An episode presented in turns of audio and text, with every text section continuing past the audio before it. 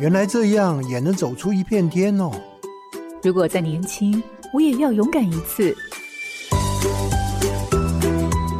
欢迎进入找寻天赋的道路，这里有故事，有方向，最重要的还有愿意陪伴、勇敢探索的你。富予慈善基金会和你一起听见教育不一样。我是蓝伟莹。新冠疫情三年来改变很多产业面貌，观光产业尤其是冲击最大的产业。随着疫情过后，观光旅游复苏，观光产业的人才需求又有哪些？荧光焦点，观光产业看人才。过去观光产业长期以来形成很多内规，疫情过后，以往业内习以为常的规范都被打破。随着产业人才需求急迫，也代表着机会。而观光产业的挑战极大，不仅要面对不同客人的需求，还有疫情后市场的转变，都需要快速学习及应变的能力。如果你喜欢挑战，又乐意面对许多不确定的状况，又有很强的解决问题能力，加上学习力强，那你很有可能具备这个吃喝玩乐产业的特质哦。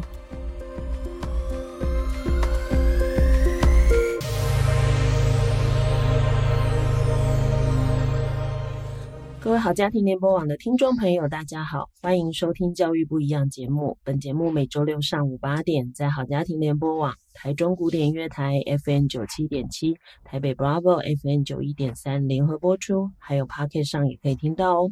我是蓝伟莹，今天要进行的主题是人才不一样，邀请到的是中华观光人力资源暨资讯发展学会秘书长张嘉玲，跟大家聊聊观光业。秘书长早安，早安，大家早。我想，疫情期间各行各业都有冲击，那其中又以观光业最为明显。无论是旅游或饭店等消费都大量的萎缩。但随着疫情的解封，消费者虽然回笼了，可是就出现了业者找不到员工，还有一些因为停滞以后产生的一些断层的许多的问题，让观光业又面临了新的挑战。那我想，观光业的发展不仅要敏锐地觉察到消费者的需求跟转变，又要善尽到全球永续的责任。在这么多内外的挑战之下，观光产业的现况跟未来到底是什么呢？我们今天可以从嘉玲秘书长的分享中，对于这个产业有更多的认识，包含对于人才的需求跟特性也有一些了解。各位听众朋友，千万不要错过这一集的节目哦。那我想先请秘书长跟大家谈一谈，到底目前国内外的观光产业的现况是什么呢？嗯，谢谢主持人哦。这个题目呢，在这个时间点要回答这个题目，其实非常的有趣哦。因为在二零一九年就疫情之前的时候，其实观光已经夯了大概十年啊。那在大家的期待底下来讲，它只会更好。这个产业不会更差，但是呢，因为 COVID-19 的冲击呢，整个大转变。然后在去年吧，去年十月重新国境开放之后，那这个产业呢，现在呢是又变成前所未有的热门。可是面临到一个很大的问题，就是我们的人才大断层，嗯，然后缺工的问题，还有新人新手上不来的问题，好，所以这个产业现在大家叫苦连天呢，是。生意在那里，可是没有人手可以接，赚不了。对对对，okay, 所以现况就会变成产业还是有它的热度，可是人才的断层或缺工，嗯、好，以及你除了找得到人，人还要接得上嘛。所以这两个是目前这个产业的现况哈。对，那刚刚讲的比较是产业目前的整个趋势。那我其实另外一个好奇的就是说，疫情的呃到来好了，跟过去好了，嗯，其实如果我今天是业者啊。我被这样子玩了三年，嗯，我应该就会有所警惕。嗯。我的意思是说，那未来也许会发生某一些不可预测的事，我总不能一直想我这一行就是这么好。嗯，那我不晓得这三年下来，那现在虽然复苏了，到底观光业者在经营跟思考他们的人才好了，或整个产业的经营，那个想法有转变吗？嗯，这是一个非常好的问题哦。因为像在疫情期间的时候呢，整个旅行业来说好了，它的那个间数其实是削减非常多的。但是呢，今年一回温的时候，现在呢，我刚为了这个节目，我去查了最新的数字，现在又回到三千九百六十六家。嗯。事实上，没有少于疫情前的数字.就是中间可能倒两三百家，但是在今年一口气又全部开回，又全部开回来了。对。那现在的经营者面临的问题是，我们这么讲好了，我们这个产业里面的那个年龄层哦，嗯啊，因为疫情的影响，改变的非常的奇怪。在疫情前的时候呢，在我们这个产业里面哦，年龄层在四十岁以下的，在台北市是占百分之三十九，然后出了台北市呢，大概百分之三十五是四十岁以下的。可是呢，在疫情这两年的影响之下，包括裁员，年轻的劳动力出走，现在留在这个产业当中的平均年龄其实是往上堆高的。在台北市里面来讲，就是说你现在是年龄层四十五岁以上的，占这个产业比值的好像六十 percent 哦，这么多，对，嗯，所以一个是呃劳动力的分布不太一样，那产业的经营模式呢？嗯，产业经营模式呢，全部。打掉重练，而且更好玩的是，现在留在产业当中这些可能比较资深的这些业者哦，即便是你现在新的人员要进到这个产业来讲，其实跟现在还留在产业当中的人哦，唯一的差距哦，就是对于 destination 的 know how 而已，嗯、就是对于目的地的一些知识不会变，剩下的通通都改变了，嗯、包括团体的操作方式，包括机票的结构啊，包括所有 operation 的流程，其实就回到一模一样的起跑点。所以现在要再进产业的新手来讲，其实是很大很好的一个机会。OK，就是所有东西都是 全部建立新的游戏规则。没错，你你可不可以举其中一个例子？比如说他过去是怎么做的，可是现在其实是以什么样的方式做的？嗯、呃，举个例子来讲好了，像以前我们在做团体的 operation 操作的时候，它会有一些既定的，就是我们以前可能会有什么十六。免一啊，类似一些固定的游戏规则，然后根深蒂固在六个送一个，对对对，就是根深蒂固的在所有的旅游业者脑袋里面，认为这样子的方式就是航空公司会给你的一些操作的规定，但是在今年全部打破，现在也没有什么十六免一了，领队也是要照付钱，现在也没有什么团体票固定的一个价钱，现在全部都是你 by request，就是你去跟航空公司要求什么时间点要出发的话，他就会看那个时间点，如果越满。他的团体票其实也没有固定的规则可言，以前还会有固定的期间，现在就是你摆 request，一团一团告诉你价钱是多少。嗯，对，所以就是以机票来讲，对啊，其实我觉得这几年啊，因为我还是要不断的在台湾飞来飞去，没出去嘛，但我在台湾里面飞，嗯、你就会发现说，其实之前那个有折扣的票是多的。嗯然后后来，因为他开始减航班嘛，对，然后再来就是他所有的 discount 都没有，也就是说你买哈，除非我又不是，比如说我也不是离岛的人，也不可能减啊，嗯、我也不是什么台东居民，我不能减，嗯、所以我每次飞台东、飞离岛几乎都原价，嗯，除非我运气好，那天上去 app 买的时候，哎、嗯，遇到他刚好那个、嗯、可能有剩了一点点票优惠的，嗯、不然几乎都没有，嗯，你就开始发现，反正对他们来讲，嗯、我多少成本，然后我就应该赚多少钱，我也不会多飞。应该说，那个航空业他们人手也不够，所以飞机其实他们，我常常听我朋友在讲说，以前飞机有一些是租的，那因为中间不是突然疫情的关系，嗯、所以那些租的飞机也就不租了，就不租了。所以你就突然就觉得，哎、嗯，奇怪了，那现在已经解封了，嗯、你怎么航班都不敢恢复原来的那个量能？嗯、他说没有，因为我不租了，所以我现在其实我也没办法一开始调那么多飞机，嗯、所以常常会听到那个，像我每次在台东飞，他就会说，呃，什么飞机调度，对，那他可能他这一班他。可能前面飞澎湖好了，他还没有回来，我、嗯、还要等他从澎湖回来。对，我发现说天哪，这飞机好忙啊，对跟公车差不多。对啊，一直飞。对，所以、嗯、其实刚刚我觉得嘉玲讲那个还蛮明显的，就是以前很多弹性潜规则慢慢都不见了。嗯、对，所有人都回到反正以我自己还能够稳定营运最重要嘛。嗯、以前可能就是反正我少赚一点，我把量做大。嗯，哎，我发现现在大家的做法。也不能说保守，可是它至少是一个安稳的一个营运模式嘛。对，对我觉得饭店也是哎，嗯，因为我发现啊，解封之后，我现在一样要出差去订，我觉得饭店都超级贵，因为饭店现在都会很聪明的采取浮动房价的方式。哦，所以就不会像之前，因为我发现之前像我有时候去高雄，我就觉得有一些价格 OK，嗯，现在怎么样都等不到，只会往上飙，不会往下，而且他人他只要变少量。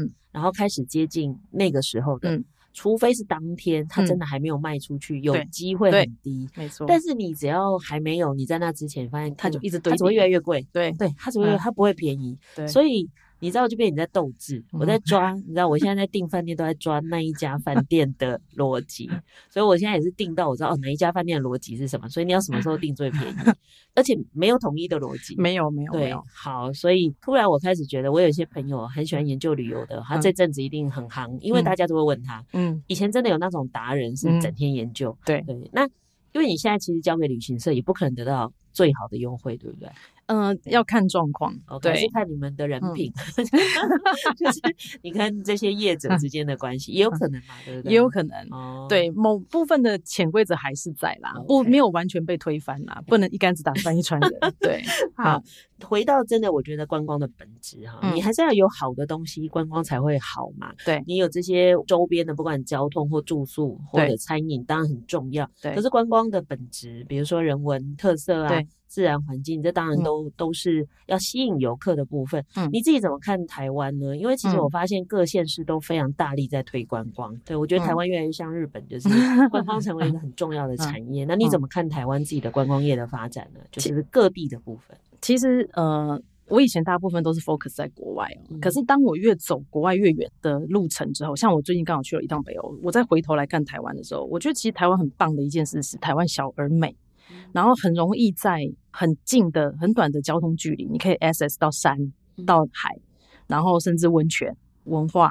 然后台湾特有的可能，比如说我们购物也很方便，我们交通更不用讲了，方便。甚至像包括像夜市文化好了。但是我觉得就是有一点可惜的地方，就是我们可以在这么短的距离跟这么短的时间，可以 access 到这么多的好的一个景点或者是游玩的这些这些乐趣哦。可是很可惜的是，像台湾的夜市，你会觉得它都一成不变，很多观光景点的特产也一成不变。对，对，这一点我们其实去看了日本那么多次，可是就没有去学习它，比如说它是 local 限定。是这样的一个概念，哦、是像去京都就会有京都特有那个大的糯米团，但是浅草的就小小颗，而且它是长得不太一样。对对对，可是你会发现台湾的夜市很可惜，从北到南，我一有新的游戏就从北到南都有，都是一样的东西。是对外国人可能没有感觉啦，嗯、但是可能在地人你这样看的话，会觉得有点可惜。对，所以其实刚嘉玲讲的，我其实你知道疫情期间最常看的就是外国 YouTuber 拍好玩。对。对我觉得那个就是，哎、欸，假装自己也在玩哈、嗯，然后也趁那个机会理解哦，原来台湾有什么好玩的地方。嗯，发现外国人看台湾也是这样，他们都觉得台湾超级棒，因为你要去山去海好近，对、嗯，然后吃东西超方便，然后移动其实去哪里都一下子就可以到。嗯、可是我觉得台湾人比较没有这个感觉，嗯，但是夜市他们就觉得好吃，可是我们就会觉得一样一样一样，对，每一个都一样，这样。对。这个当然也是它有它的优势，它有一些值得改进的地方。嗯，那你怎么看呢？因为其实台湾这么大力在推观光啊，也很希望招揽国外的游客。嗯，到底台湾从过去到现在，就是以你所知的数据，嗯，就是我们到底国外旅客多不多？那又是哪些国家居多呢？其实你要看多的定义，少还是要怎么样去？因为我我我们如果跟我们国人出国比的话，来的话是少的。我们还是出国比较多，我们出国还是多。那如果以我们出国跟人家来台湾这样相比呢？这样相比，我们在疫情前好了，我们出国的人次是一千多万，嗯、然后二零一九年来台的人次大概也是接近一千万，就是那时候是接近的。对，OK，对。但是原则上就是来台湾的还不够多，就对，还不够多啊。OK，你有接触过那个来台湾的，或者是专门在处理来台湾的这些团吗？嗯，到底国外的旅客在看台湾，他有哪一些部分他们会觉得不够好吗？嗯，勉强说不好的话，哈、嗯，大概就是基础设施。哦，我们很可能很多的景点的部分来讲，比如说可能是洗手间啊，那个翻译啊，嗯。就是对他们来讲可能不够友善，或者是翻译错误这样子，就翻译我们自己都看不懂那种翻译。对，OK，对，所以其实我觉得去日本这一点还不错，嗯，就是还蛮容易的，它指标也很清楚。嗯，然后好吧，就算也许没有那么多，但我们可能是因为我们文字有些像，我们用汉字还可以猜得出来。对，对。不过我觉得我像我今年去日本，我也觉得跟之前差超级多。啊，今年日本的状况其实蛮多的哦，嗯，因为跟以前差蛮多，因为他们的服务人力也完全不足，对对、嗯，最大的感受就是以前会人很够，然后很周到，嗯、现在没有，现在其实有时候你自己去购物或干嘛哦，他也没空招呼你，他整个店啊，药妆店没几个人，以前药妆店满满都是，对啊，然后你问任何问题他都会回应，其实现在都很难了，嗯，我想这大概是全世界的趋势吧，哈，对。那刚刚我们一开始就谈了，其实尤其像现在 YouTube 的影片拍成这么多，会只介绍各种景点嘛，嗯，然后现在的 Google Map 或者订各种东西的 App 这么多，嗯、所以自助旅行其实比以前又更盛。嗯，那像这样到底对观光业来说是好还是不好？因为大家都可以自己处理啦，感觉好像观光业就只有饭店呐、啊、或者交通运输勉强还可以。嗯，那像其他像旅行社、导游这些，还好像就会被影响。那实际上的状况呢？实际上的状况，以今年来说，最近你如果到机场去看的话哦，你会发现哦，感觉上真的是自由行的人多过于参加团体的啊。可是事实上来讲，这个现况不是现在才有的。疫情前的时候，其实已经就是团体跟自由行的人数就一直在慢慢消退的，一个是成长的，然后甚至自由行的人数已经超过团体这样的概念。所以并不是说因为疫情改变了这个部分的结构。那我觉得这个是。台湾人生活成熟了之后，你就会有想要这样子不要被束缚的感觉。所以其实虽然它有这样的现象，可是事实上团体的结构也在改变。现在很多的公司推出所谓的团体自由行，它可能用团体包装的方式，然后让你在行程当中，比如说你十天的行程，然后我只安排你早上的重点行程，跟带你看某个博物馆，但是下午就让你自由，你可以自由去安排你的餐食。所以业者一样可以做调整，嗯、去找出你的生存空间，嗯、而不是被抹杀。因为很多人都说不要跟团，因为跟团会有采购。对，现在还是会有吗？现在很少。台湾人现在你要叫他买不太容易。台湾人现在可能因为你网购很容易，嗯、所以很多东西需求来讲，你没有那么强烈了。像我们之前每次去日本都会买药妆，嗯，现在就会跟自己说：“你有这么喜欢吃药吗？” 我我今年去就买超级少，我就没有了，除非家人请我帮忙带。我想我干嘛买回来预备我要生病？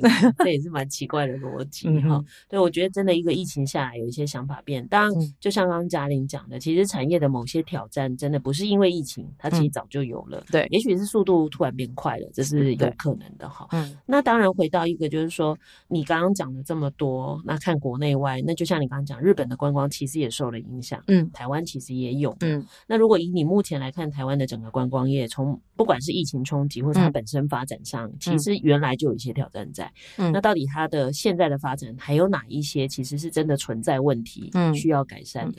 其实。严格来讲，我觉得人才的培育跟教育训练是蛮重要的一环哦。那为什么会特别挑这个主题来说呢？是因为我从二零零九年开始跑去学校教书，当初想要去教书的动机是，我想知道为什么到我公司来实习的 观光系的学生哈，感觉好像。怎么什么东西都不懂，什么东西都不会？那我想要去了解到底学校在教什么。OK，好，那我到真的跑到学校去之后，我才知道哦，原来呢，高教体系的 focus 跟产业是不一样的。嗯，啊，学用落差，对，学用落差很大。然后再来就是这几年，因为有机会跟着劳动部去国外做一些产学的一些研究之类的，然后才发现说，哦，其实国外他们在做那种课纲或者是课程的调整的时候，是每三年就要 review 一次。嗯，然后而且这三年 review 一次，不是单纯的学界在 review，是你必须要加入产业的意见，甚至看产业呢，它未来有什么新的可能是机器技术，或者是新的 IT 的东西要发展，去融入你的课纲去做 review 跟修正。嗯，然后我发现这一块我们台湾比较少，比较少。对，我们的学术界的人在课纲的部分还是相对多，而且强势。这你说的，这不是我说的，我什么都没说。好，那所以你会觉得很可惜，就是说，其实你培养出来的孩子，他通通都要进入产业，他都要进入社会，他必须要找工作。可是你没有在他这四年当中呢，去加强他的对于产业的知识的学习，而是单纯可能只是呃 knowledge 的给予的话，那我觉得其实蛮可惜的。觉得所有产业大概。最大的挑战都是人才，嗯，对，嗯、因为说真的，你产业再厉害，你一个老板再厉害，你资本再多，你真的想要盈利或者是永续，嗯、你没有好的人跟着你一直往前推进，其实你最多就是把你原来的资本用到完，或者你在消费你原来的人脉啊，或其他事情。嗯、所以其实人才的培育一直是我觉得我自己啦，我自己也在看，嗯、我也发现真的蛮奇怪的，就是即便他书念的再好，嗯、可是真的进到实质工作的应对进退，嗯，然后跟那个。敏锐度，嗯、我真的觉得最痛苦的是敏锐度，因为可能以我们的经验会觉得不对啊，这件事出现你应该有感觉，诶，他没有感觉，嗯、所以就会变成说你好像很难安心的把一件事交给他你只好不断的在那边确认他是不是该处理的事处理到，然后最后就是你好像聘到人，可是你也蛮累的，这就是我觉得应该是目前各行各业还蛮大的、嗯、呃挑战吧，对我觉得大概是这一块。对，对，再加上因为观光产业来讲，就是一个以人为本的产业，是最大的服务业嘛。嗯，对，所以相对来讲，那时候我还记得我去 APEC 开会的时候，他们第一个挑的就是缺工的产业会面临到冲击的，就是观光产业。对啊，而且我这一次去京都玩啊，嗯、我就有一个很大的发现是，全都是老人啊，但没有不好，因为老人英文讲的蛮好啊，真的吗？结果我遇到年轻人不敢讲英文。这也是我吓一大跳的，嗯、就是大部分的服务的蛮多年纪大的，真的，然后态度还是一样很好，嗯、然后年轻人在做这种餐饮服务的比例就降低，嗯、如果有没有那么的温暖友善，嗯，然后我去奈良，从头到尾跟我讲英文的每一家店都是老人家，嗯、很厉害，我就觉得，嗯，我们自己都要努力，我想说我可能没有办法像，而且他都听得懂哦，他也可以跟你对话，嗯、对我看得到是有一些人也在为了疫情舒缓。在做准备，嗯，对，其实说真的，这几年应该有一些观光业虽然很辛苦，可是撑下来，真的除了他以前的资本够厚，对，他大概也在做转型的准备，对啊，对，所以你自己看台湾这一波下来，你觉得比较成功，或者是你看到真的有人在这个过程中借这个情况去蓄积他的能量的，大概会怎么做呢？其实在这三年的影响来讲哦，业者有几种现象哦，有一种业者呢，是他把自己先缩小。就先保守自己，嗯啊、哦，但是我们也碰过有业者呢，他是怎么讲？他认为就是说呢，这一次波疫情其实就跟 SARS 一样，大概六个月就过去了，所以在二零二零的时候，他完全没有做任何的动作，嗯、然后在没有做任何动作的情况下呢，然后让他自己面临一个很很惨的惨况，就是他到二零二零年底的时候，他发现呢，他要资遣的时候发不出资遣费，嗯、然后搞得还员工告打官司，搞得他非得倒不可，类似这样业者，那。相对来讲，就是说，在二零二零开始有做一些处理或者是保守自己的业者，他反而在这一波当中来讲，他有 survive，然后稳当下来。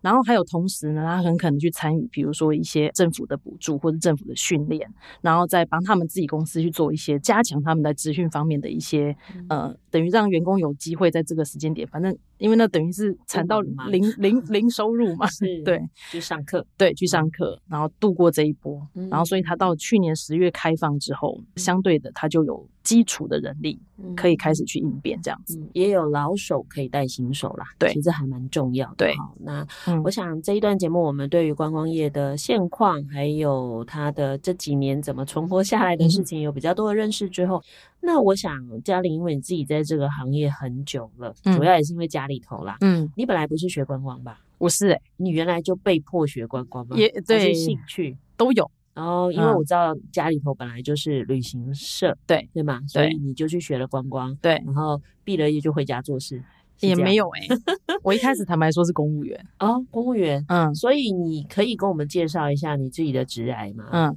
你想那时候为什么喜欢念观光哦？原因是因为观光是我一个成长的领域嘛，嗯、所以我觉得出国那时候是逼不得已被送出国去念书，嗯、然后觉得观光听起来呢都是我熟悉的语言，所以我感觉会念得很轻松，不用太费力，所以当初走一条轻松走一条轻松的路。嗯、然后回来之后呢，因为叛逆，不想要接家里的事业，嗯，所以呢就去纽西兰观光局工作，当了纽西兰的公务员。难怪你跟纽西兰那么熟。对，对，然后而且纽西兰是世界上第一个成立观光局的国家，嗯，嗯，所以那个时候真的觉得学习很多。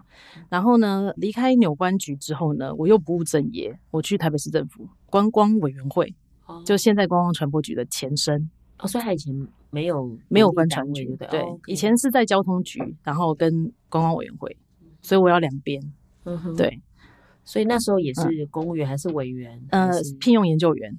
哦，okay, 对，所以先当了别的国家的 公务员，对，然后再然后再当台湾自己公部门的研究人员，对，所以这两个资历对你的成长是什么？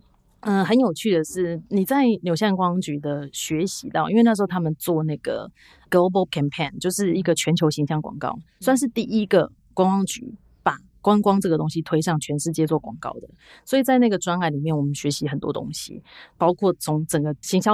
案的那个企划，然后到执行到翻译，甚至他们那时候的 slogan 叫做 hundred percent pure New Zealand，你会觉得说哇，哪个国家那么大胆，敢用 hundred percent pure 来形容自己？那我们要翻成台湾呢、啊？大家都会直译就是百分百纯净纽西兰，净可能是干净的净，可是我把它翻成环境的净，百分百纯净纽西兰。让它更有含义的感觉，然后后面我们再带的 slogan 可能就是品味纽西兰这一类的。那从那个计划里面来讲，你就会知道他们在 run 一个全球的那个 global campaign 的时候，那个那个形象那个方式跟呃手法非常非常不一样。嗯嗯，对。那到了台北的那个研究呢？嗯，到台北的时候呢，一开始不能适应的是我在纽西兰观光局的时候成公文。我很可能呢，到总部到我们 CEO 盖完的时候呢，呃，不，他们没有盖章，他们都签字哈，顶、啊、多十个。OK，那我在台北市政府，台北市政府 要呃要盖二十一个章。哦，要多久才会走回来？呃，但是那时候规定，台北市政府公文流程很有规定，就三天内要办完。哦，所以速度算快，速度算快，没想到这么多人看，对我觉得对，所以他的公文制度就是分层负责的比较很有趣，密对，很有趣。OK，所以在那一个阶段里，你自己比较大的学习是什么？嗯，其实是中文的进步。哎，坦白 说，就变外国人，对，因为你本来是在外国的体系里面去写英文的文书嘛，然后一下子到台湾的公部门体系的时候，那其实跟你平常企业的用法是不一样，企业还比较直白一点，到公部门的时候，光写文。跟签、纸接那些东西的时候，我真的回头去翻我高中念的那个应用文、应用文的课本。不过也，我觉得这也对你后面要回头去做自己的旅行社有个帮助啦。你主要里还是要接轨台湾的做事的风格跟文化。对，所以那从台北市的这个委员会离开之后，就回到自己家里的旅行社了吗？对。所以一回去做的是什么？一回去做的时候，其实我觉得这是一个很大的帮助哦。就是我在纽关学的东西的时候，其实刚好应用在台北市政府。在台北市政府的时候，那时候刚好就是因为没有观光传播局的局处之下，所以 everything's new。然后你可以把所有他们做的，比如说 event calendar 那种所谓的台北月月有活动，哦，类似像这样的概念带进来，我就可以放在台北市。比如说像现在的糖华链，像台北牛肉面节，全部都是我们那个时候开始 create 起来的，让它月月有活动。然后呢，从离开台北市政府回到自己家族事业的时候呢，我发现我的强项在哪里，在处理公部门的标案，因为我不害怕那些文书了。那事实上，因为我回到旅行社之后，其实我是一个没有 business 的人，我根本没有跑过业务，没有去做过其他的业务拓展的这个机会下，我是没有客源的，所以我刚开始是从头是从签证 OP 开始做起，帮人家弄签证，帮人家办签证，因为那个年代不像现在这么方便。那时候台湾的护照基本上去欧洲各国都要办签证，对，然后都要透过旅行社帮忙，对，因为自己跑哦很复杂，对，所以你就从办签证，我是从签证的小 OP 开始做起，OK，嗯，那那一年会不会觉得哦，我以前做大事的，你怎么回来要做这种事？倒是不会，诶，倒是不会，而且那时候就是呃，我爸爸妈妈也很故意吧，把我放在一个很特别的业务部门，所以我的第一个，我人生的第一个团体是中东波斯湾五国十八天。第一次带团，operation 操作，oh. 操作就是我要做所有的 paper，包括签证，包括业务联系跟国外的联系，然后还有所有的飞行航段。它就是让你借由这个去设计或者是跟执行整个流程。那当然带团可能别人带啊，嗯、那整个流程让你知道我们的我们整个产业从头到尾长什么。对，OK，爸爸也是用心良苦，是吗？还是故意整女儿这样？嗯。都有都有，对，他不要让你觉得这么好过这样子。是对啦，其实每一行都有每一行很辛苦的地方，嗯、所以后来就慢慢开始，嗯，就。变成经营者嘛？还是中阶的主管？后来就是开始在做那些百国新计划的时候，嗯、那你变成是说呢，那个比较特别，它不像一般的所谓的趸售旅行社，你会看到他只做自己部门的事情。那因为它的结构比较复杂，变成说我们每一个案子都要一个专人从头操到尾，你才会了解这么多国家的所有的航段的 connection，因为它中间可能飞机是超过十段的。哦，对。那如果今天还是变成是分散，不是有一个主要承办人的话，是中间会有断掉就对了。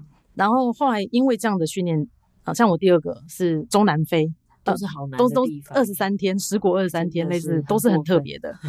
可是也因为这样子开启我对旅游业的兴趣。原来世界这么大，原来不是我们想的，像你可能京都去很多，我们都是去那种很简单的地方。可是世界真的很大啊！对，有人为了要去，想尽办法再复杂都要到得了。没有邦交的应该更复杂吧？对呀，有时候签证还要送到第三地去签。哦，OK，、嗯、所以你要处理这些事情。要啊，像我那时候记得处理过一个乌克兰签证，嗯、乌克兰签证其实在台湾处理是非常贵的。你如果在外贸协会去的话，他帮你处理商务的乌克兰签证，那时候乌克兰签证还没打仗的时候，嗯、一个人的签证费，外贸协会要收，我记得是两万七千块。一个人的签证费，连签证，连他帮你代办跟所有的事吗？对，那去那一趟要值回票价，那那时候的两万七已经可以去日本团，一个人还有找两万七，所以你要、嗯、就得要知道很多国家的游戏规则了。是，但是我们办下来，事实上半价不到。所以还是要找旅行社啊！所以今天节目最大的收获是，有些事还是要找旅行社，千万不要自己来，对吧？对啊，自己来还是不一定好的，对不对？嗯，好，但有些事可以自己来。以前台湾的签证我们也会委托旅行社帮忙办，现在都很方便了。台湾这部分是真的，我觉得进步的还蛮快的，对，没错。从你刚刚提的，其实大概就是因为刚刚我们前面一段节目讲的，大概就是饭店啊，嗯嗯、或者是一些交通的部分，刚好这一段补的就是旅行社里头的事情，所以导游当然就不算，但导游也是观光业的部分，嗯、所以你没有自己带过团？我有啊。我所以你后来跑出去带团吗？还是要啊，因为像我自己，even 到现在，其实严格来讲起来，我民国八十二年进旅行社，嗯在公安局登记有案的话，今年是第三十年，想来都觉得有点可怕，好恐怖啊。对，可是 我到目前为止来讲，我每年还是会有团或者是带团这样子的历程，我还是会亲力亲为自己要上，因为旅行业很好玩的是每年都在变。所有的事情都不是定论。譬如说，拿疫情之后的影响来讲，像以前我们旅行社可能去东南亚，你很习惯就会填那个入境卡，对不对？嗯、现在入境卡都要线上填，而且已经不是像以前我们就是大批的可以用机器直接刷印出来、打印出来就好了。现在全部都要线上。嗯、那线上的时候呢，你就会挑战我们现在的员工，年纪大的跟年轻的。是，当你一个团体三十个人的 BD 卡，就是我们所谓的海关单要填的时候，对于资深员工跟年轻员工来讲，资深员工就是挑战。很很那个，就像去日本之前，不是手机就还对 APP 对，对，然后就一直在担心，那网络怎么办或干嘛干嘛，就可能就开始很焦虑。真的蛮多游戏规则开始变了，嗯，应该说它的数位化更快啦。原来疫情前去日本，你很多卡要刷卡或什么。嗯无接触的付款，这些其实在日本不多，嗯，现在太多了，所以其实听起来就会变成观光业跟这个世界的互动太密切，太密切，所以它的变动就很频繁、快速，对，所以那学习力就要很强了，对。那你自己这一些东西，坦白讲，我知道你现在那个学会里头啊，就是因为你是秘书长嘛，那因为为了要采访你，我就去看了你们学会的东西，其实它是非常多的课程，可是你自己不可能学这东西都用课程，对不对？嗯，所以你自己是怎么学的？第一个我念书，第二个就是我像我刚刚讲的，我一定亲力亲为在某一些的操作上面，包括可能这个月可能要开一个呃舞团的机票，我自己就要下去开一团，就是把我自己也当成是新人一样啊，然后去操作一次，然后让我自己可以跟得上这个市场的脉动啊，可或者是变化，这是一个模式。第二个是去念书，参加别人的课程，甚至去念硕士、在职进修都好。就是，即便你已经经验老道，或者你知道很多事，你也在帮别人上课，可是你还是去上一些课。对，OK。我觉得就是有时候你自己会有一些盲点，然后你可能看不到。像我，别人我最喜欢问一个问题：到底观光产业是高教还是技职？嗯。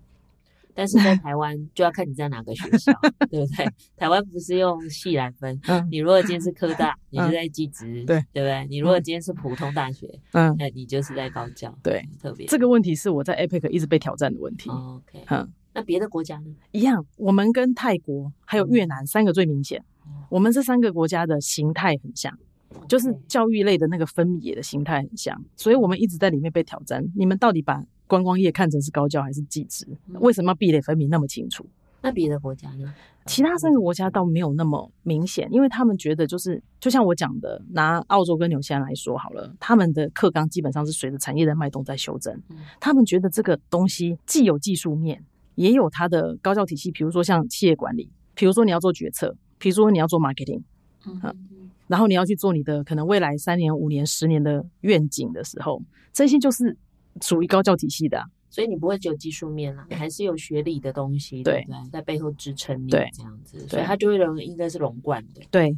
哦，但台湾就是分开的，呃，就比较明显。哦，所以你们确实在聘人的时候也会这样发现吗？比如说他的科系他是从科大毕业的，嗯，跟他从普通大学毕业的，他是不是进来的能力跟特质就会不一样？会。其实像普通大学的话，他的那个呃文书能力会好一点。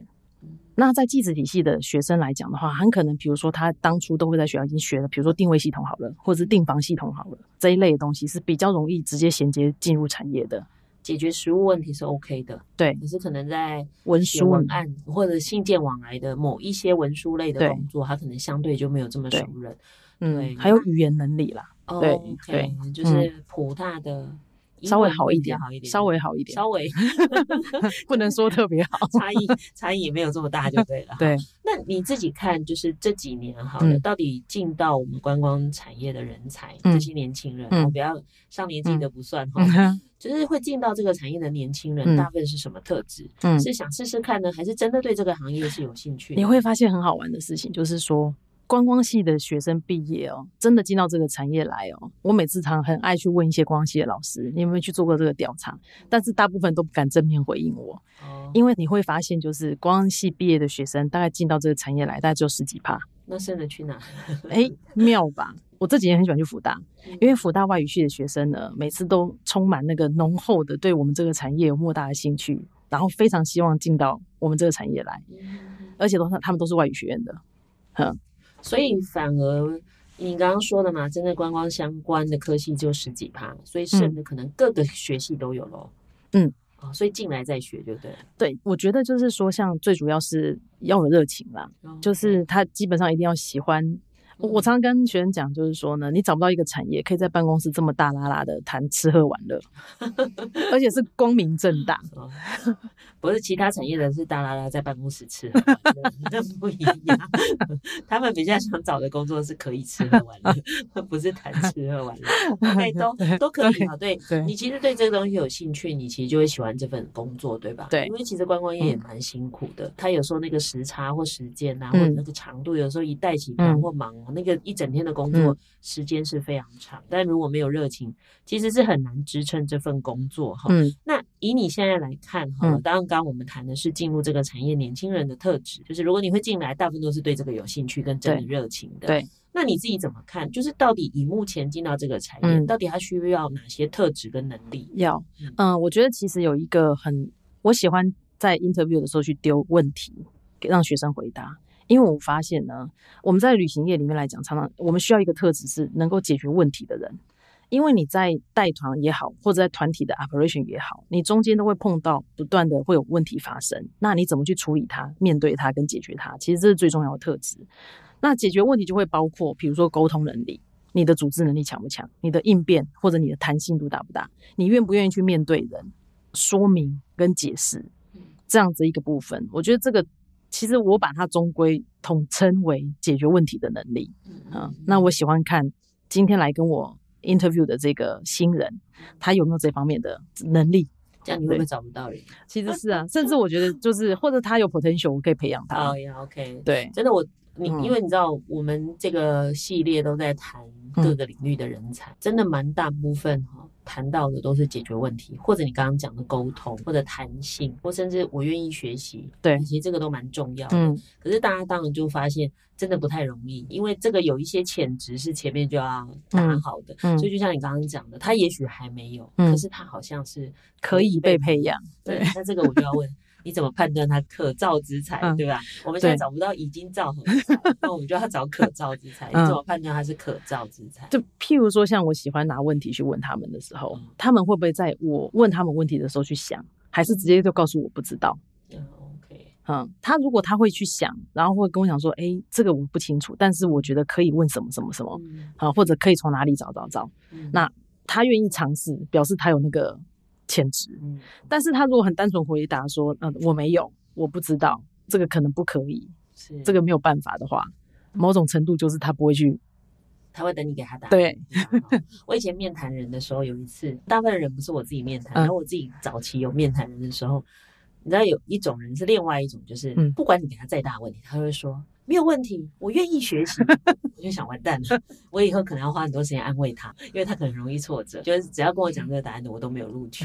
对，但是如果很保守跟我说，我我目前我没有遇过这种事，我目前也没有处理的经验。但如果我真的遇到，我可能会怎么做？那我先不管他答案好不好，但他会很务实的跟你说，他不会什么，然后他只会什么，以他这个他可能怎么做，那你就觉得至少他有准备失败了。对，我超怕那个跟我说、嗯、没有问题，我什么都有兴趣，我一定会学习。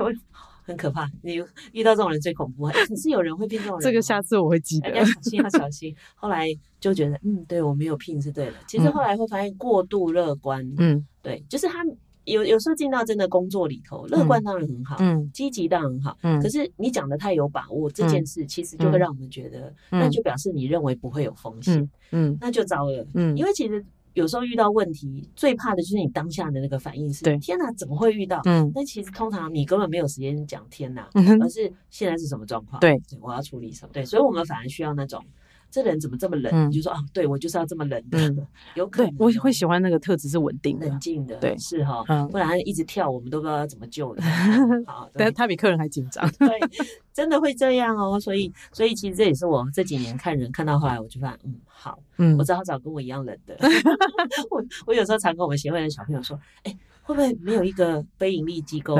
有人像我们这么冷的吗？嗯、因为我后来都找一样镇定的人，嗯、你真的会发现说，确实热情很好，嗯、可是他可能要外冷内热，嗯，会比外热内热的都都热得很怕 啊。所以我我想这个也是我们在培养孩子的时候，我觉得要留意的。教育现场不要一直跟孩子说，你要不断的说你的热情跟什么，嗯，但有时候孩子会轻诺，就是太轻易承诺，嗯、这也是蛮可怕的。嗯，我还会喜欢就是说会问我问题的孩子。啊嗯，问清楚条件哈，对对，什么情况，大概是什么，然后他有多少资源，然后他怎么处理？哎，对，这也是脑袋清楚的孩子，这种孩子也蛮好的。对啊，因为因为有时候你会碰到那种员工，就是说他可能揣摩上意。但是他他不问，可他揣摩错的时候怎么办？然后就浪费两天，然后他又挫折。他这么认真，嗯，你跟他说错了，我不是要这个，没错，好，这是另外一种。我们开一集讲员工各种那个，真的这也是另外一个我们现在常遇到的，就是他没有不乖，也没有不认真，但他不问，不问以后他就自己用他自己的想法做，然后最后被否定以后，嗯他就一整个被打击，对，长久下来他就站不起来，这也是另外一种。对，我还碰过一个很好玩的，他是态度一百。Skill 是零哦，那怎么办？对啊，这种怎么办？这种真的最麻烦。以前我有一次跟我一个朋友讨论，也是最怕遇到太认真但没办法把事做好的人。他说，因为你没办法骂，但是不认真没办法事情做好。哇，好好骂，对，就我这样。其实我猜老师们也是这样。我以前常常说，老师最怕教到那种很用功的，但成绩还是上不来的，然后跑来问你说：“老师，我该怎么办？”嗯，我就没一个老师知道要该怎么办。对，因为他你如果不用功，还可以说你就回去读书啊，嗯，就解决了。对，所以其实这真的是，这也反映我们在教呃在孩子养成的过程中，到底一直鼓励他什么？有没有鼓励错东西啦？嗯，对，有些特质会不会被？误导了，以至于孩子以为那样比较重要，嗯，或者是孩子太在乎，或者我后来发现不问问题的孩子啊，都是怕被骂，嗯，他他其实会觉得没有人问问题，该不会大家都听懂，只有我不懂吧？对，就不问了，嗯，对，所以其实这也是我们在教育现场要试着去改变的，就是能够让孩子。知道什么说什么，不知道什么也要说你不知道什么。对，这其实是蛮重要的事情。对，那当然再来就要谈我们刚刚讲人才嘛，需要的特质哈。嗯，那这个领域的这个未来的发展呢，你怎么看它的趋势，还会往哪里去呢？有什么是不会变的？嗯，但有什么是可能会持续转变的？嗯，我觉得像嗯，我我这么讲好了，我对这个产业来讲，我还是看好它。呃，在未来的三年、五年甚至十年啊，它一定会往上走，因为。出去玩这件事情来讲，是大家都喜欢的事情，所以这个产业在在这个被需要的这个状态下是不会改变的。但是，呃，人的 skills 需要去做什么样的加强呢？譬如说，像现在刚刚你提到，就是日本已经做很大的改变，零接触。其实我在欧洲也是看到同样的状况，他们可能都不都不收现金了，全部用电子的呃支付支付的方式去做。所以其实。我觉得，如果还在产这个产业里面的，比如说资深前辈们，好了，可能在这方面的技术或者技巧，必须要去呃强迫自己，可能要多少去接受它啊，而不是再告诉大家说这个我不会，我年纪一把了，不要叫我学啊，这样子的一个方式。然后还有在对对，因为对于现在新的年轻人进到这个产业来说来讲，基本上你要叫他去拍片啊，或者什么像是或者是剪辑，我觉得那都是基本必备的，他们已经不需要。去，他们很会。现在的小孩是数位原住民，对，抖音用的很凶。对，我觉得反而不需要培养那个技巧，该培养的是什么？就是像比如说一些，我我甚至觉得像学校该教职业伦理道德，嗯，好，类似这个是基本上来讲是一个不变的，应该要的一个原原则。可是我发现现在的小孩子来讲，其实他对他的责任心并不并不强，然后。嗯、呃，就是对于这些可能职场上面有些的一些概念，其实是没有的。嗯，那我觉得这个是对于年轻的孩子面来讲，就是很可惜，可能学校没有去培去注意到的地方，或者是强化到的地方。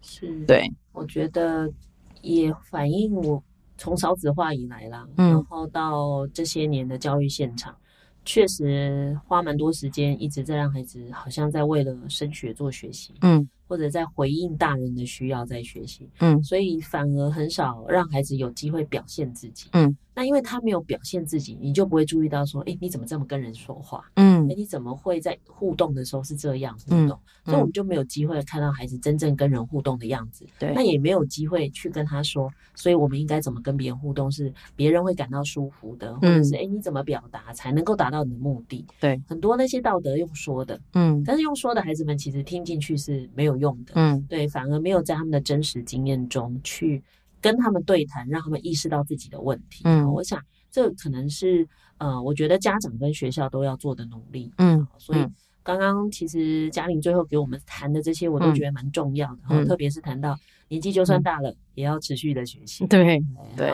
那如果你都不想学，你就不要叫孩子们学。所以有时候要成为我们的孩子们，或者是年轻的小朋友们的榜样的时候，就是你要先于他开始学习。嗯，然后产业一定会一直变。但关键就是做人的基本态度不能变，嗯，然后对于你所负责的事情的责任感，还有对于人与人之间的礼貌伦理的部分，你一定要掌握。嗯，那这到每个产业应该你都会无往不利才对。没错。那很谢谢嘉玲今天来跟我们讲了这么多跟观光业有关的事哈。虽然我们也很想谈吃喝玩乐，但这样不适合，因为我们这一集的我们的重点在谈人才哈。那我想各位听众可以从嘉玲的一些分享里头了解整个观光产业，原来它的背后。跟其他的产业其实是大同小异的哈，嗯、那你也可以开始去想一想，你的孩子适不适合走这一行？也许他不是你以前以为的样子。好，假如你有身边有合适的年轻人适合走这个行业，你也要记得鼓励他，而不是用自己既定的印象去告诉他不要做某些事情。哈、嗯，谢谢嘉玲今天来受访，谢谢您，嗯、谢谢。感谢您收听今天的节目，邀请您关注节目粉丝团动态，并与我们互动。接下来，请您继续锁定好家庭联播网台北 Bravo FM 九一点三、台中古典乐台 FM 九七点七，也邀请您上 Podcast 搜寻订阅教育不一样。感谢中华观光人力资源及资讯发展学会秘书长张嘉玲今天的受访。我是蓝伟莹，教育不一样，我们周六上午八点见。以微笑点亮教学现场，富予慈善基金会与您一起支持教育，陪伴生命找到自我价值。